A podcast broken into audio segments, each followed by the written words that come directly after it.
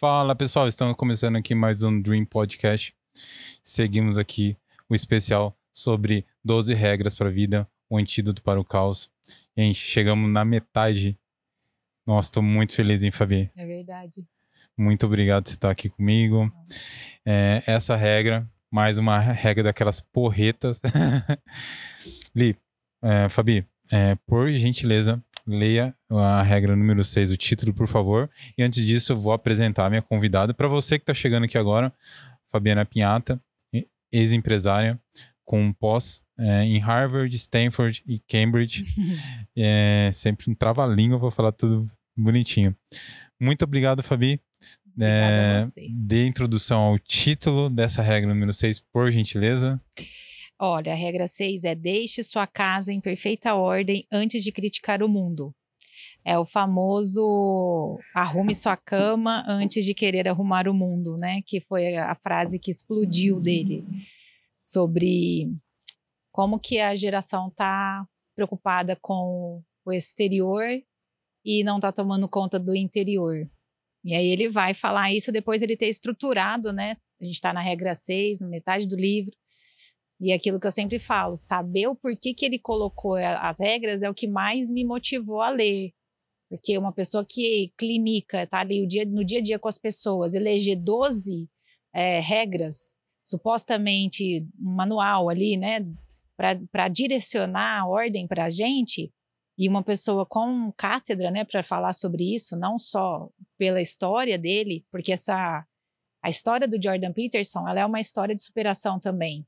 Ele, ele vem de uma história de superação, ele conta um pouco, né, em várias uhum. partes desse livro. No próximo livro ele conta também.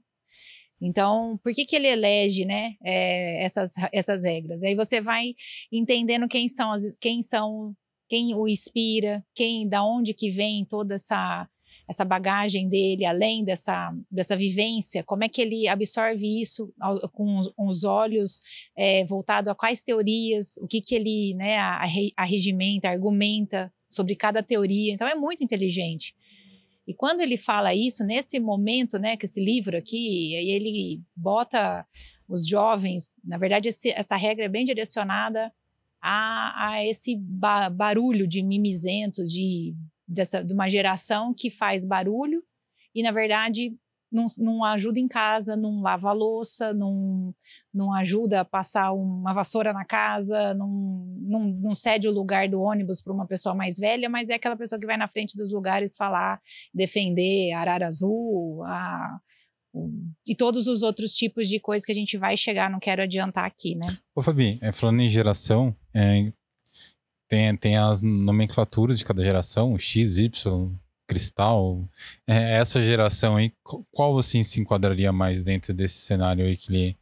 Essa ele... regra? É, é para essa geração cristal, é para essa geração de. Não para os mais novinhos, né? Que hoje tem até 15 anos para baixo, não, que é, essa daí já entra na geração alfa. Mas para quem tem entre a partir de 18 anos até 30 anos por aí, faz uma geração aí, é a geração cristal.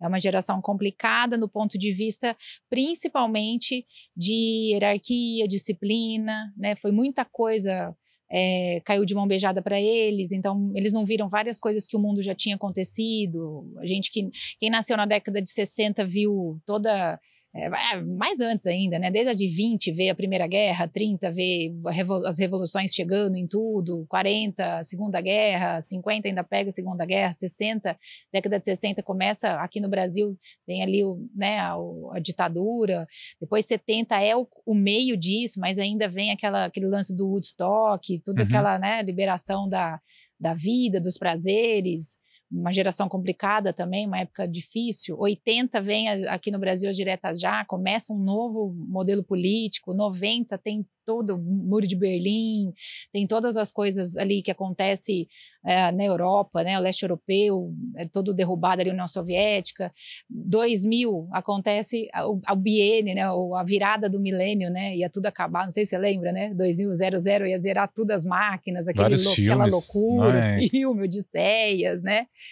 Então, essa galera que nasce ali por volta de 2010, né, né que está ali com um pouquinho já pega é, essa, essa, turminha que nasce aí antes de 2010, né? na verdade, eles, eles pegam um, mundo que está só na informática e os medos e as coisas é mais super, mais tecnológicos, mais superficiais, não tem tanto aquela, aquele negócio de pô, arriscar a pele, né? O Nassim Taleb fala, skin the game, né? Put the skin in the game, né? Colocar a pele em jogo. Eles já não têm isso. Então, o negócio acontece ali nessa virada aí de 2000, que dá né, essa folgada aí com eles. Talvez até pelo aspecto mais tecnológico mesmo, a medicina avançando bastante, né, Bruno? Tem várias pessoas que falam a respeito de muitas questões aí que deixaram que eles achassem que eles podem arrumar o mundo é, antes de cuidar da casa mesmo, né? Então, você tem ideia, a pessoa que às vezes tem fobia de deixar a torneira ligada, né? Ai, não, tem que tomar banho rápido porque vai acabar a água do planeta, não sei o quê, mas é o primeiro a passar reto em qualquer situação onde alguém precisa de uma ajuda, é, é tímido, não tem aquela aquela, uh, aquela desenvoltura. Uh, desenvoltura social. Né, de prestar um serviço, de falar um bom dia, de chegar num lugar e ter uma, uma presença, né, como uma um civil, né, uma pessoa, mas está cuidando da água, né, da, da, da, da do, consumo de água da casa, né? Outro dia o Augusto entrou, entrou fazendo um parênteses, né? Lembrando agora, outro dia o Augusto estava entrando na... Eu estava saindo do banho, e aí eu estava deixando o... Falei, filho, aproveita que o banheiro está quentinho, ele estava lá embaixo, né? Assistindo, eu saí, falei, filho, aproveita que o banheiro está quentinho, a mamãe vai deixar aqui ligado para você vir tomar banho. E aí eu escutei ele lá de falando assim, mas vai gastar muita água, mãe, pelo amor de Deus, e não sei o que. E subiu meio falando, você não sabe de nada. Começou meio agressivo assim. Eu, aí eu falei para ele, olha que coisa feia. Você está cuidando da água e está respondendo para sua mãe. Olha o tom que você está falando comigo, filho. Você está cuidando da água que está caindo aí um minutinho a mais e você está sendo mal criado comigo. Eu falei, olha, é exatamente isso, entendeu? Então, tipo, ele vê o exterior e não está vendo o comportamento dele aqui. Aí o Jordan Peterson vai explicar por que que isso acontece, né? E ele começa falando sobre a questão dos meninos que fizeram um massacre lá em Colombine. Ele põe isso como o primeiro ponto. É, por que, que eles foram lá fazer isso, né? Por que, que esses meninos entraram lá e fizeram isso? É, ele coloca isso no livro como o, o, pontapé inicial, porque há uma, há uma carta desse menino que fez esse massacre dizendo que a raça humana não merece que lutemos por ela, apenas que a matemos. Devolva a terra aos animais. Eles a merecem infinitamente mais do que nós. Nada tem mais significado algum.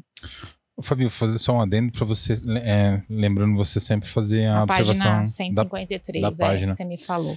Eu, eu quando eu li essa, essa primeira página, que já é a abertura, é essa, esse capítulo é bem curtinho e ele é muito forte, né?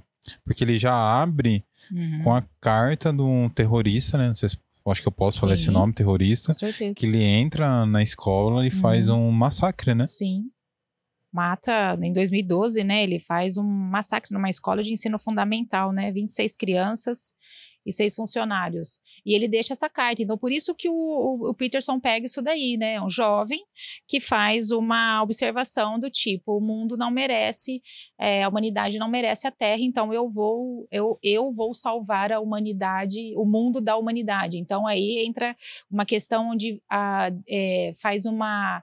É, uma divindade com a natureza, com a terra já parte de um princípio onde a gente precisa ter muito cuidado com o que estão fazendo hoje, com questão de animais, de natureza, onde essas coisas estão acima do homem. O homem ele é visto como um, um predador, um predador voraz, um, né, um, um vírus que deve ser exterminado do mundo por que essa raiva toda do, do, ser humano, né? A ponto de você sair matando. Então ele, ele mostra que isso parte primeiro do menino, né? A questão ali com ele era muito mais profunda. Ele tinha um problema é, com ele, e aí ele transfere isso de alguma maneira, ele não consegue. É, ele não consegue ressignificar algumas coisas na vida dele, né? E aí ele vai falar lá para frente, ele vai ensinar a gente a fazer isso em alguns momentos. E aí essa raiva que passa a ser dele pa passa para um indivíduo e do indivíduo passa para a humanidade toda. Mas na verdade quem ele quer afrontar mesmo é o próprio Deus. Então aí ele, ele o Jordan Peterson fala, na verdade ele está fazendo, é, o, ele, aí ele faz um paralelo com a, aquela ópera, né, aquela uh, um, de Goethe que é, chama Fausto. É Uhum. uma peça, né? Uhum. onde existe um, um, umas figuras ali, né, de um erudito que Uhum. vende a alma para o diabo Uhum. para poder ter a vida eterna, e aí ele fala o porquê que é, é, essa, essa, essa fome, né, que as pessoas têm da vida eterna, e por que que as pessoas querem, fazem qualquer coisa para, até negociam, né, com com o que não com mal ali para poder ter essa vida né, eterna. Na verdade, é para ter esse controle, né? Eu tenho o controle né, da coisa, eu, eu controlo é, o, o que é certo, o que é errado, eu sou o juiz, e isso é a posição de Deus.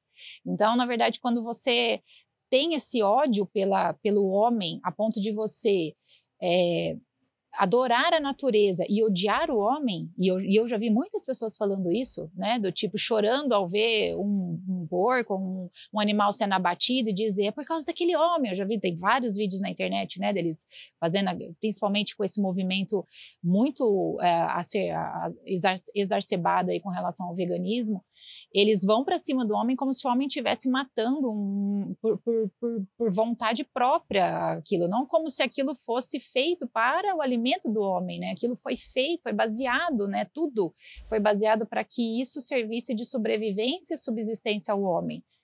Então, por que, que esse, essa raiva desse ser humano desse jeito, a ponto de querer matar? E ele fala: todo mundo tem um pouco disso.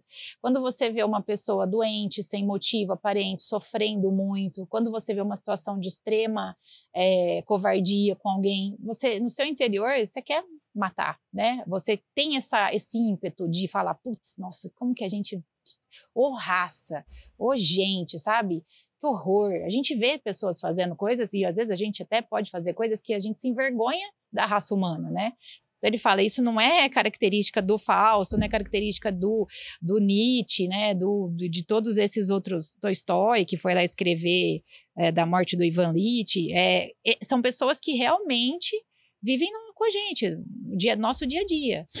É, eu não lembro qual regra, mas eu acho que foi mais de uma, você falou muito sobre o niilismo, né, e, e quando eu li essa parte do, do texto, até para quem é de Avaré, não sei se vai se lembrar, mas é, quase aconteceu uma situação dessa aqui em Avaré, no qual alguns jovens estavam é, se organizando para fazer um ataque numa escola verdade. do ensino também fundamental, se eu não estou errado, É aqui de verdade, Avaré, não sei se é uhum. fundamental ou básico. E nos Estados Unidos eles não ficam é, dando muita mídia para para esse tipo de ataque Uhum. para não endeusar né, os, os terroristas e isso não, não virar um efeito manada, né? Mas é, em- tem um certo momento que o, que o Jordan faz uma associação com Nietzsche e Nietzsche tem essa visão, vamos dizer assim, muito pessimista em algum momento do, do mundo, né? Uhum. e fazendo associação com o niilismo, é essa descrença, né, das pessoas, né, é, num, num todo, se eu estiver errado, você pode me corrigir, Não, por tá favor. Mas é, eu vejo, assim, que no caso dessas pessoas que fazem isso, é essa descrença na, na humanidade num todo, e aí eles se colocam ali como uma- né, o, o salvador, né, Isso. e é onde que ele Comete até um genocídio. genocídio, é, que a gente tem inúmeros casos aí, né? Uhum. E, e, e essa pessoa, ela, que é o, que o Jordan tenta trazer isso para o livro, que ele já fala, não lembro qual capítulo que a gente conversou antes, mas ele tenta mostrar que o homem, né, é esse ser abençoado, é trazer essa visão, né?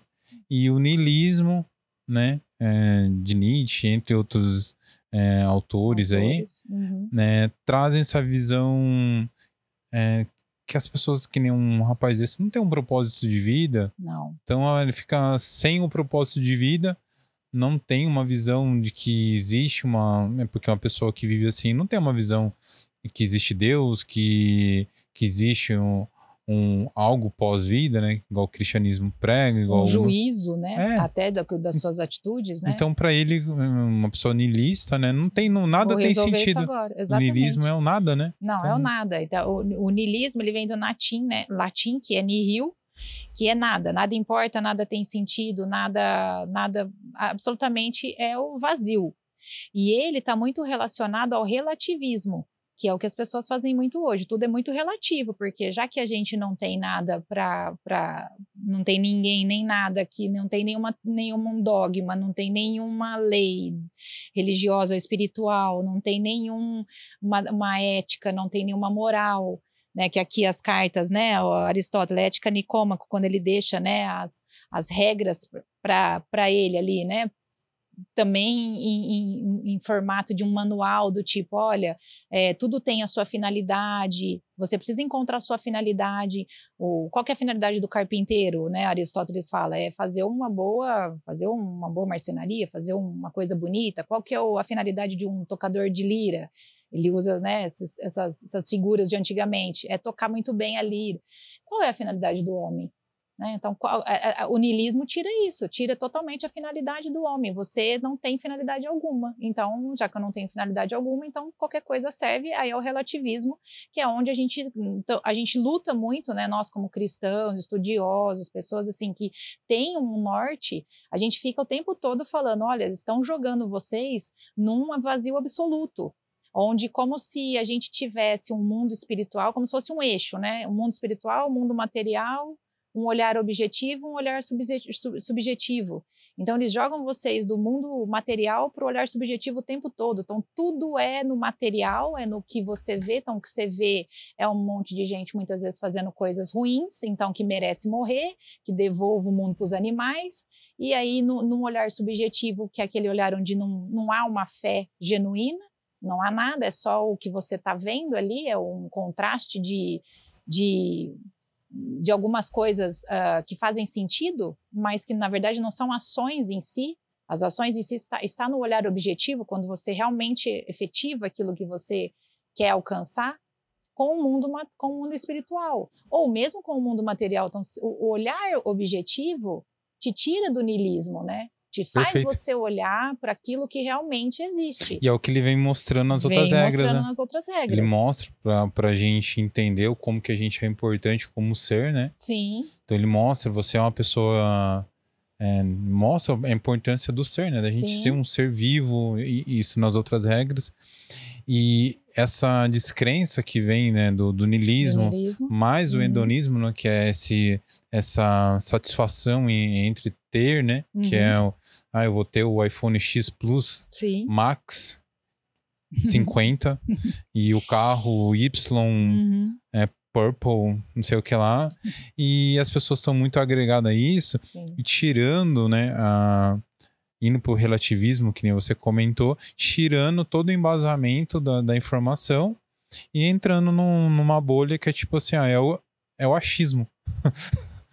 É, é, entra naquela coisa exatamente o que você, você nomeou, chama hedonismo que você nomeou, que é essa busca pelo prazer. É o iPhone e tal, é o, é, é, o, é, o, é, é o compromisso, descompromisso total com práticas sexuais, é você ser qualquer coisa, você se relacionar não só mais com o humano, e mais com coisas, então tem nome para tudo. Hoje, cada hora que você abre o, o, né, se você quer mesmo saber alguma coisa, você abre aquelas colunas tab, aquelas colunas lá do UOL, tá lá, fulano se declarou pan não sei das quantas, ciclano se declarou trau não sei das coisas, e você, na, ver, na verdade, você ainda precisa buscar buscar saber o que, que é aquilo que a pessoa se declarou, porque ela é já está totalmente fora do normal, assim, do que a gente vê como trivial. E ele fala aqui, na página 155, deixa eu... Claro. Ele lê aqui, ó, ele fala assim, ó, a vida é muito dura de verdade. Todos estamos destinados à dor e programados para a destruição de uma certa forma. Às vezes, o sofrimento é claramente o resultado de uma falha pessoal,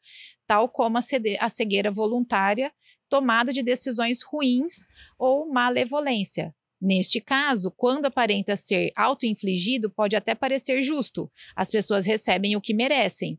Isso é um triste consolo, no entanto, mesmo quando é verdade. Então ele diz, de uma certa maneira, a gente quando a gente cai nessa coisa do niilismo, a gente meio que fala: "Ah, bem feito. Ah, tá, merece mesmo aquilo, né?" E aí ele vai fazer, depois ele vai falar do Tolstói aqui, que ele tem aquele livro, né, do, do, do Ivan Illich, que eu, que, eu, que eu falei, né? Eu jurava que você ia trazer esse livro, que é, você, você é cheio da coleção. Não, não, não, não, tô, é, não tô esse ponte, né? A morte do Ivan Elite. Mas ele fala lá que é a, a, esse livro aí, o, o, o cara no final, né? Na morte, ele tá lá Ah, refletindo. spoiler, spoiler. Não, mas é que é a morte, é, já, já sabe, né? Mas ele tá lá refletindo sobre a vida dele. Então Sim. ele vai ver que muitas vezes ele foi o culpado por algumas coisas que ele fez. Então, até o ponto, né, ele fala lá dele ter sido é, uma pessoa que colaborou com algumas, algumas questões é, para o governo deixá-lo naquela situação que ele estava é, profissionalmente. Então, ele também é responsável por, por atitudes. E desde aquela época eles já falam a respeito desse Estado burocrata que muitas vezes oprime e no final da vida você consegue poucas coisas, mas que você ajudou a crescer, você ajudou a fomentar. Todos eles vêm da União Soviética, estudam a, a questão da União Soviética, do Estado ser o mandante da sua vida financeira, e todos eles chegam à mesma conclusão, de que algum, algumas pessoas, né, o Solzhenitsyn mesmo, que, né, que é um, um que ficou no campo de concentração do Gulag, Alexander Sol- Solzhenitsyn, vocês podem até procurar aí, o Viktor Frank ficou no campo de concentração de Auschwitz, Sim. que é- foi uma perseguição por raça, por etnia, né? Diferente dos gulags, que foi uma perseguição mais política, que foi quando o comunismo tomou conta da União Soviética e prendeu todos aqueles que eram pós-monarquia, Uhum. pós-czar, né? E, é, de uma certa maneira, eles fizeram um campo de concentração também, que foram, depois de muito tempo, denunciados por algumas pessoas quando Stalin morre. E hoje tem gente que nega até hoje isso, mas o, o cara conta exatamente o que aconteceu lá. E ele diz aqui, ó, ele analisava profundamente o comportamento, né? Então, aqui na página 161, ele fala que ele começa a se questionar. É, então, fazia a si mesmo a mais difícil das perguntas. Havia ele contribuído pessoalmente para a catástrofe da sua vida? Se sim, como? Ele se lembrou do apoio inquestionável que deu ao Partido Comunista quando era mais jovem. Reconsiderou a sua vida inteira. Ele tinha tempo de sobra. Como ele havia fracassado no passado? Então, ele vai parar num campo de concentração, é, num gulag, do, do, do, do, é, por causa do, do Partido Comunista, mas ele lembra que ele ajudou a, a esse partido a ficar no poder de uma certa maneira lá na juventude dele. Então, tem, tem coisas que você, nessa hora aí, né, que então esse livro do, do Tolstói, com essa é, conclusão aqui do Solzhenitsyn, e o, e o Jordan Peterson, ele vai muito ali nos extremos, né, então ele vai buscar ali o, o cara que ficou no campo de concentração soviético, o cara que ficou no campo de concentração de Auschwitz, a pessoa que escreveu o livro como, né, que ele, vai falar sobre Nietzsche, como você mesmo disse, que vai lá no fundo, né, Nietzsche ainda encontra uma porta ali para a saída, quando ele fala uma frase linda aqui, né, essa frase do Nietzsche, ó, o sofrimento, seja psíquico, físico ou intelectual, não precisa de forma alguma produzir o niilismo.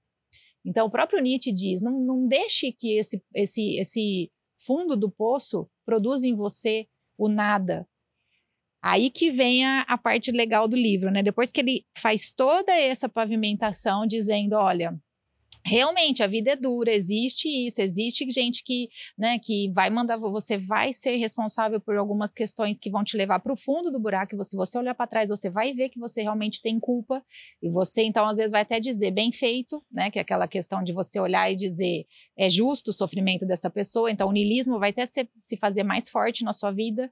Você até vai duvidar da bondade. Em alguns momentos você vai falar: será que é mesmo? Será que, será que vale a pena mesmo ser bom, né? Mas existem pessoas que quebraram esse paradigma, É, o, viraram. o que eu vejo ali que ele, ele mostra, né, é, para os leitores, muito o poder da escolha, né? Que Exatamente. a- as suas escolhas, é, que nem ele fala do momento jovem da vida, né? Que Uhum, nesse momento jovem, que é a adolescência, isso uhum, refletiu na vida dele na vida dele. de forma perpétua, né? Uhum, Então é mostrar que mesmo na juventude as suas escolhas refletem sua vida inteira. Se você é, sair com seus amigos no final de semana, você tem 15, 16 anos, você enche a sua cara, dirige um carro e bate, isso vai refletir o resto da sua vida. Se você traumas. tiver uma sequela, né? E às Exatamente. vezes até algum amigo seu vier a falecer, né? Exatamente. Então é mostrar o peso das suas escolhas e como que isso reflete para a vida.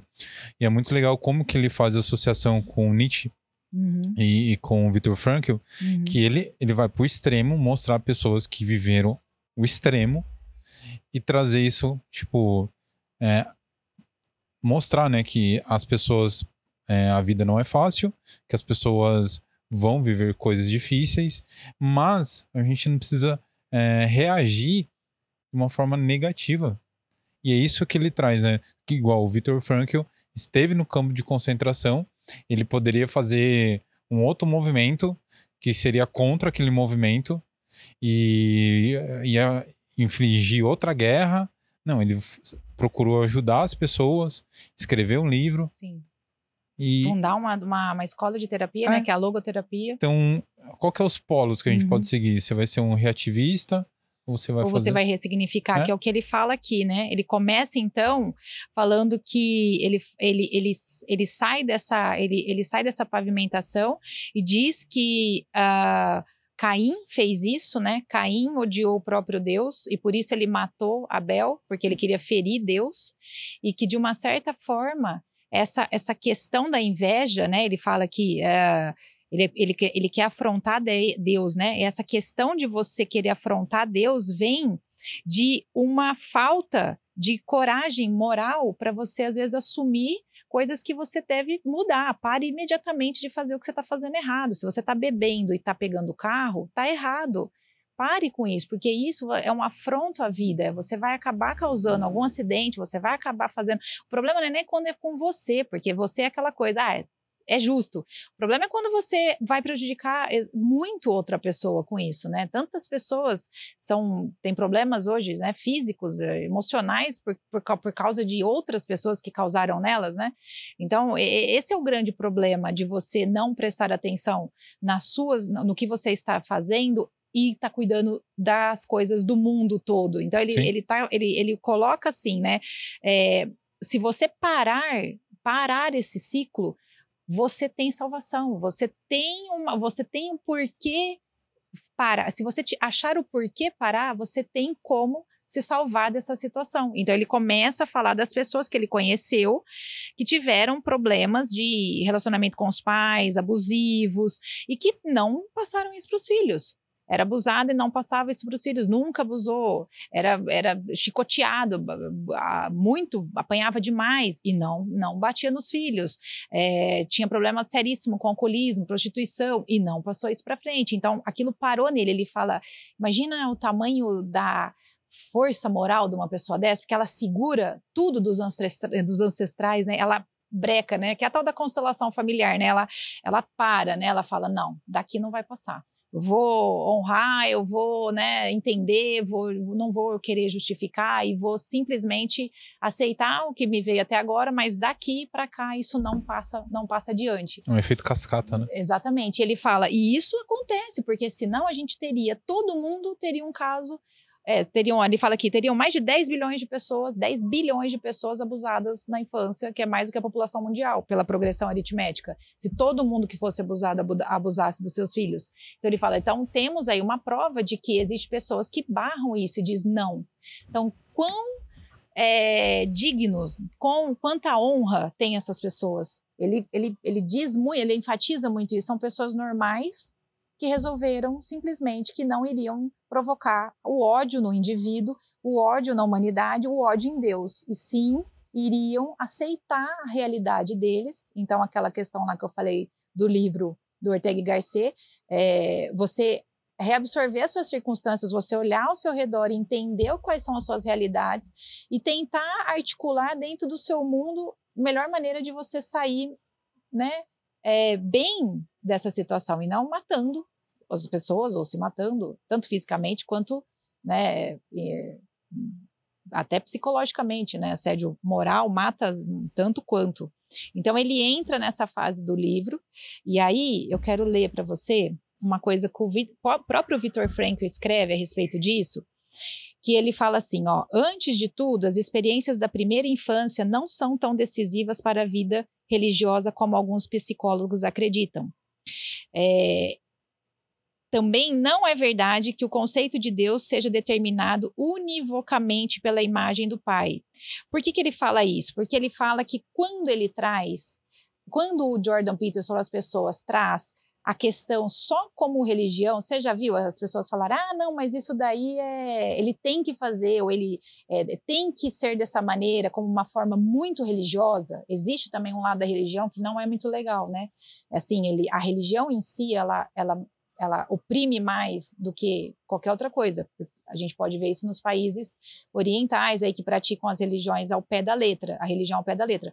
Então, o que ele está dizendo é o seguinte: muitas vezes a gente, na primeira infância, a gente atribui algumas questões para a criança e, ela, e, e a gente quer que a criança tenha essa percepção da religiosidade e que faça as coisas dentro dessa obediência cega e isso é ruim, porque, de uma certa forma, os soldados do Hitler foram obedientes. Então, até que ponto essa criança não deve questionar, esse, adulto não deve questionar um pouco também essa, essa questão de muita regra? Então, ele faz esse paralelo. O niilismo, a gente então deixa tudo para lá, mas também essa questão de você sistematizar religiosamente muito faz com que tenham ataques terroristas também de grupos, né, que vão lá se matar para ferir a humanidade, porque a humanidade está fazendo mal ao homem que Deus criou, né? Os terroristas fazem isso, né? É, a gente vê que a, desculpa, é, que a cultura árabe eles eles têm uma base religiosa que é inegociável. Hum, é verdade. Então, é, o que está ali no Alcorão aquilo é imutável. É, e isso e causa morte, né? E é inquestionável para eles quando eles entram num movimento. Não é todo mundo que faz isso, a gente está falando pontualmente uhum, sobre as pessoas uhum. que são uhum. extremistas. Sim, esse é o nome. É, então, é, é, quando ele lê, leva aquilo para um sentido é, de guerra, vamos dizer assim, e essa pessoa, é, vamos colocar aí que ela vai fazer, topa entrar num movimento, é, específico e vai fazer um ataque terrorismo, terrorista. Muito da, dessas pessoas é, não se questionam o que o porquê vão deixar a sua vida. Perfeito, porque desde é, criança foi movimento. embutido isso, né? Foi inculcado isso neles, então é isso que o Vitor Frank está fazendo. Isso não vai salvá-los, não é? Que essa questão não vai fazê-los ser uma pessoa que não vai ter problemas sérios e vai odiar a humanidade da mesma maneira. Vamos trazer uma reflexão vamos dizer assim, é, essa mesma cultura árabe, é, onde é apresentado ao Corão, né, você imagina é, se nesse mesmo ambiente é, fosse apresentado é, um estudo numa igreja católica ou de, um, de uma outra religião que não fosse, não para ser seguido, mas sim para conhecimento. Bom, você vai conhecer o Corão, mas você vai conhecer a Bíblia também qual que seria as atitudes dessas pessoas? Uhum. Será que elas seguiriam tão é, cegamente essas escolhas? Bom ponto, é exatamente isso, Bruno. Essa reflexão é muito válida porque o que o Peterson quer, ele não quer tirar as pessoas de um extremo e jogar no outro, é. né? Ele quer dar ordem para isso, né? E a gente sabe que a ordem quem é cristão sabe que a ordem está, o homem foi criado para ser imagem e semelhança de Deus, isso o próprio Deus disse isso. Então, a, a função do homem, na verdade, é ter uma alma, é, ter, é ser uma pessoa, é findar essa vida com a maior nobreza possível, porque é a imagem e semelhança de Deus. Então, se, se, a gente crê que Deus é tão maravilhoso, que ele é né, essa, esse, esse, esse absoluto, né, o, o, o Aristóteles fala isso, né, esse, esse, essa questão, essa, fi, essa finalidade absoluta, ela não depende de nada para acontecer ela por si só, ela, você já quer ela por si só. Você não condiciona nada a ela. A gente não condiciona. Quem é cristão não condiciona nada para ser salvo e ir para o paraíso e estar lá com Deus. Se você quer aquilo, então sua vida é direcionada para aquilo. Você vai aparando todas as suas arestas para chegar nisso. E é isso que ele fala. Mas ele também não quer que isso vire também uma religião a ponto de você passar por cima das pessoas para chegar onde você tem que chegar. Né? Os valores, né? Exatamente. E o Victor Frankl, ele fala assim, ó, que o querer, milhões de pessoas morreram apesar de sua visão de sentido e propósito. Sua fé não conseguiu salvar-lhes a vida. Por quê? A condição necessária para a sobrevivência não foi uma condição suficiente. O sentido e o propósito não foram condição suficiente. Então, você ter sentido e propósito para a vida muitas vezes não é suficiente para você sobreviver que foi o que aconteceu com as pessoas em Auschwitz. Muita gente morreu, mesmo tendo um sentido e um propósito. Eles eram judeus que estavam lá, muitas pessoas queriam sair de lá e encontrar a família, como o, o Victor Frank, Sim. mas teve gente que não, não conseguiu. E não porque morreu, porque não conseguiu, porque sucumbiu aquilo. Então, existe também, que aí o Peterson vai falar, essa questão da ação.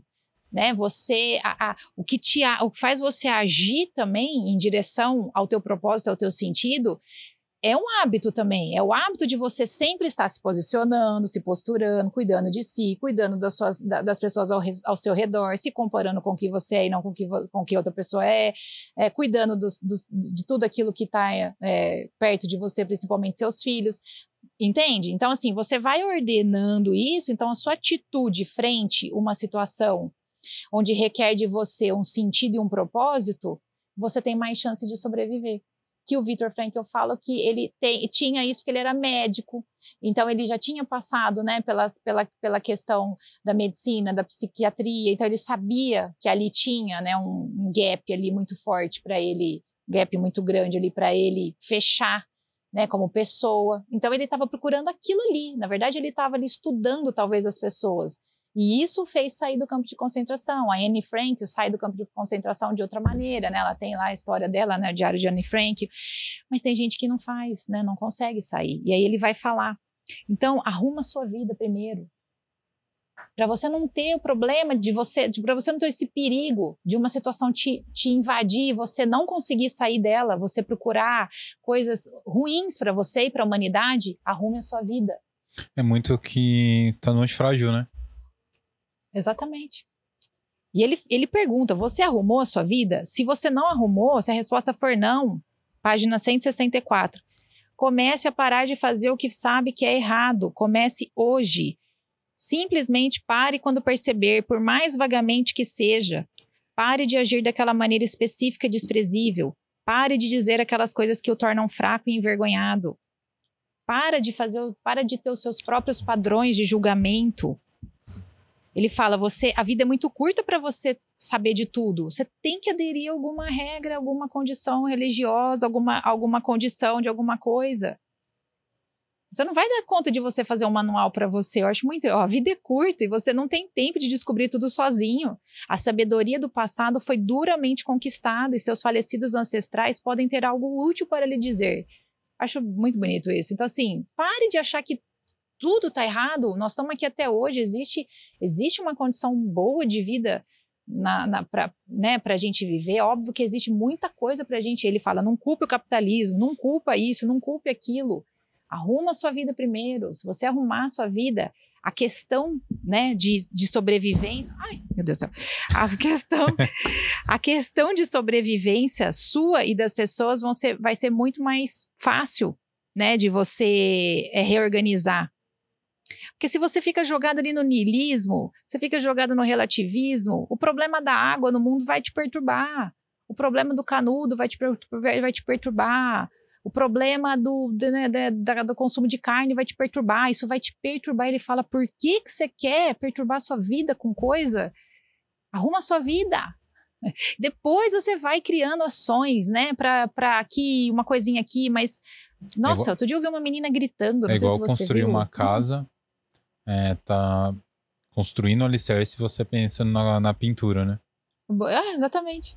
Então, como que você quer é, transformar o mundo se você não respeita é, as pessoas que estão ao seu redor? Se você. Então, primeiro você tem que se, se centrar. Tá. É, se, é o que, meu, é meio que um passo a passo o livro, Sim, né? é um passo a passo, é então... maravilhoso, ele vai muito inteligente, né? Ele aqui, ó, na hora que o Aristóteles fala, né, sobre a questão do, você falou agora, eu lembrei, né, do, do alicerce.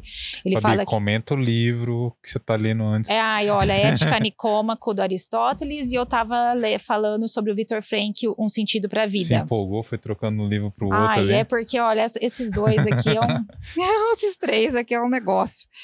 É, é aqui, ó, Aristóteles fala assim, ó, uh, não importa o que façamos ou escolhamos, há um bem como finalidade e em função da finalidade que tudo mais é feito. E ele fala: chamamos de mais absoluto aquilo que merece ser procurado por si mesmo do que aquilo que é buscado em função de outra coisa. Absoluto é o que é procurado por si e não o que é buscado em função, que é o que eu disse com respeito a um cristão que busca estar né, no reino com Deus. Então, isso é o absoluto. Nada, ele, ele não viabiliza nada para. Ele não quer colocar é, nenhum, nenhum meio ali, ele quer chegar ali, né? Então ele fala: aquilo que nunca se deseja em função de outra coisa é mais absoluto do que as coisas que são desejáveis tanto em si mesma como visando as outras. Portanto, chamamos absoluto e incondicional aquilo que é sempre desejável em si mesmo e nunca em função de outra coisa. É isso que o Peterson fala. Você tem que desejar o equilíbrio, a ordem da sua vida, sem viabilizar, sem meio, sem viabilizar nada para isso. Ah, mas eu vou, vou organizar minha vida se pararem de matar as baleias. Ah, eu vou ser uma pessoa se o canudo parar de entrar na barriguinha do, do, do da, da, tartaruga. Ah, eu vou parar se a, as, as, vacas pararem disso ou tal, pum, e poluir, tal, tal, tal.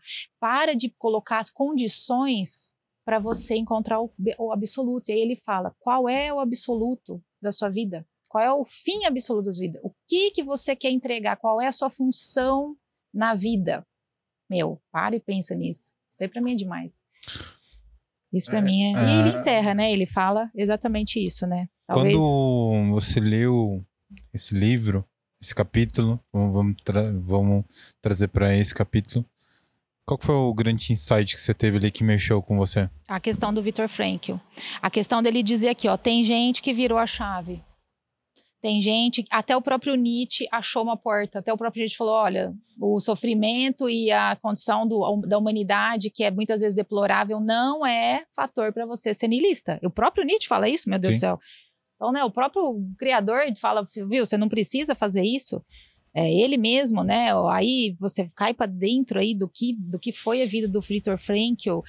Aí eu conheci a história do Solzhenitsyn, né? Que eu não conhecia, que ficou nos gulags lá soviéticos.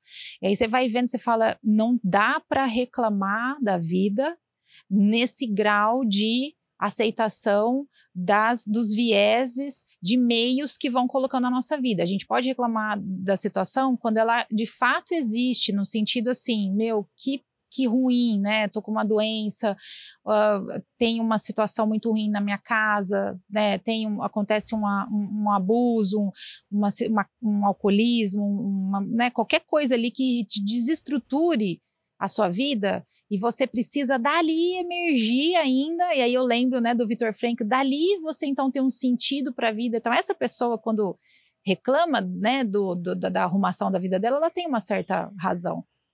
Mas, meu, é uma moçada, é uma galera, assim, com a vida feita, com a vida pronta, com café da manhã na mesa, perguntando se não tem a torrada que ele gosta, porque aquela torrada lá vai a, a soja que é transgênica.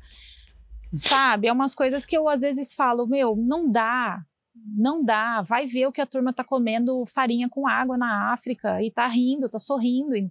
Vai ver no, né, o padre lá, tem um padre que tava é, no Malawi, ontem eu vi, né, ele está no, no, país mais pobre, tá lá fazendo evangelização, comendo com, com, um monte de gente tendo cólera, ele mesmo. Sabe, vai dar uma olhada ao redor do que tá, organiza a sua vida, por isso que ele fala, né, é, o Ortega Garcia fala, se eu não salvo as circunstâncias, eu não salvo a mim mesmo, se eu não, se eu não dou uma ajeitada no que tá ao meu redor, não vai ter jeito. Então, foi, isso foi uma coisa que me chamou muita atenção. Na verdade, quando eu li isso daqui, aí que eu fiquei mais, eu falei, ah, é isso mesmo, ó. E é muito legal fazer essa ponte com a regra 5, que daí você lê e fala, pô, agora eu vou colocar em ação.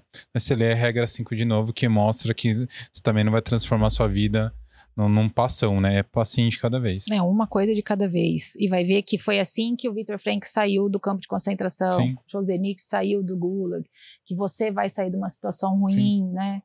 É colocando ordem passo a passo. É isso. Fechou, Fabi? Fechou. Gente, muito obrigado para todos vocês que ficaram com a gente aqui até o finalzinho desse podcast. Espero que vocês tenham gostado e estejam gostando desse especial.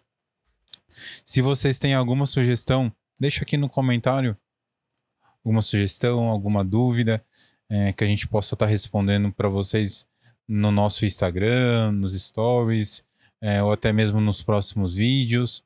Então é muito importante essa, esse, esse feedback aí de vocês. Para vocês que perderam o, os outros programas, todos eles estão disponíveis no YouTube, no Spotify. Então é só entrar lá. Tem uma playlist no YouTube com todos os programas. É isso, gente. É, Fabi, deixa seu Instagram aí. É Fabi Pinhata. Fica a dica aí para vocês seguir a Fabi. É, uma dica para vocês: sigam meu perfil, ou Bruno Loureiro. Para vocês que gostam do podcast, querem acompanhar mais, nosso perfil no Instagram é DreamPDC, nosso Instagram. Na bio do Instagram tem um link para o YouTube, para o Spotify.